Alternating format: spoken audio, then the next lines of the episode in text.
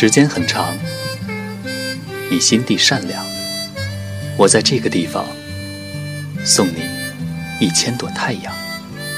这里是小麦电台，你的卖场，金色满仓。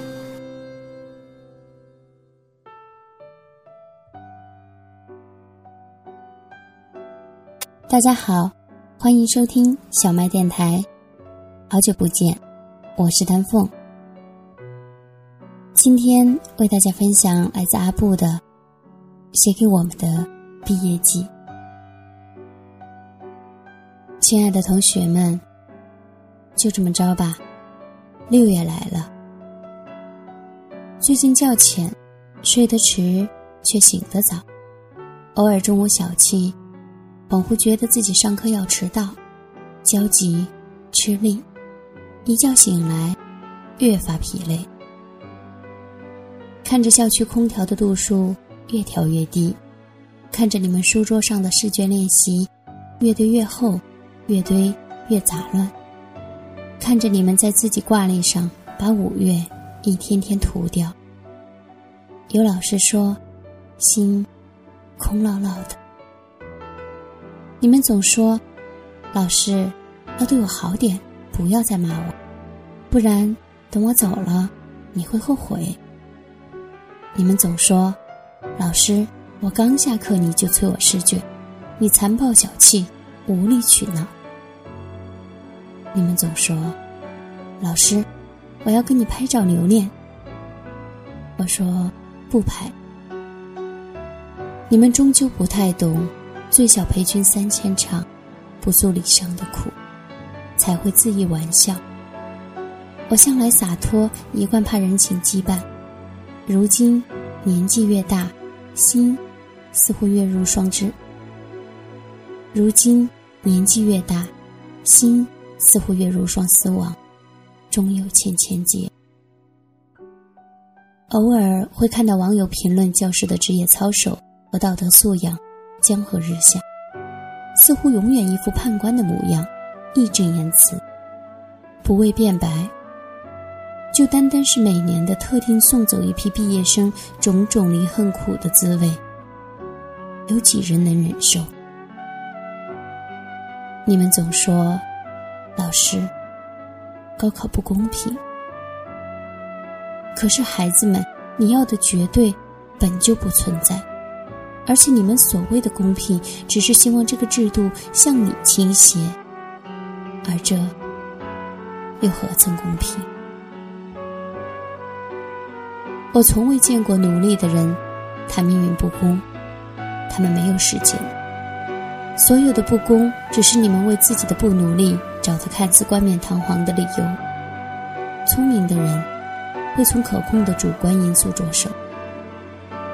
再者，老师作为过来人想说，即便是如今，我依然感激高考，并不仅仅因为怀念那种孤注一掷、拼搏的勇气。还有那些不那么重要的知识储备，比如此后不再碰过的哲学、历史、经济。但我依然记得，矛盾双方在一定条件下可以相互转化。还记得汉高祖开国运用道家治国思想，无为而治，让百姓休养生息。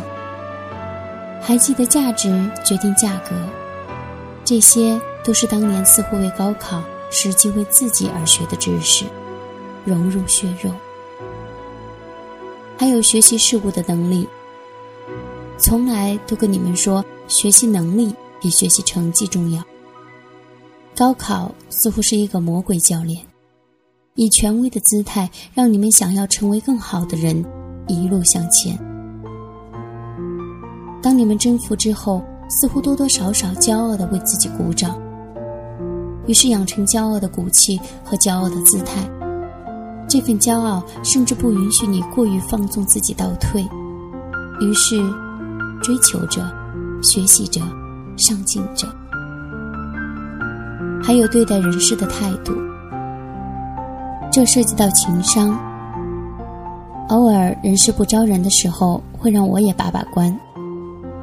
确实会碰到面试者趾高气昂地提出一个要求，却绝口不提自己能力和付出的，仿佛来垂帘听政的，把自己的想法永远凌驾于别人之上，脾气大于本事，肤浅不可一世，可恨可悲。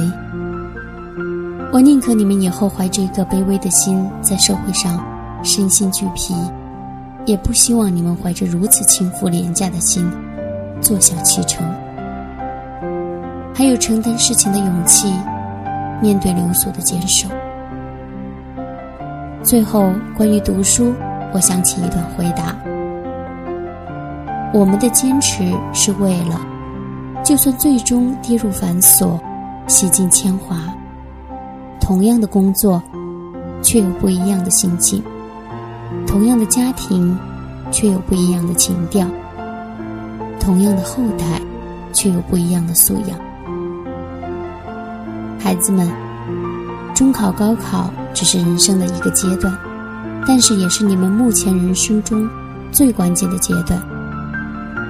就这么着吧，高考来了。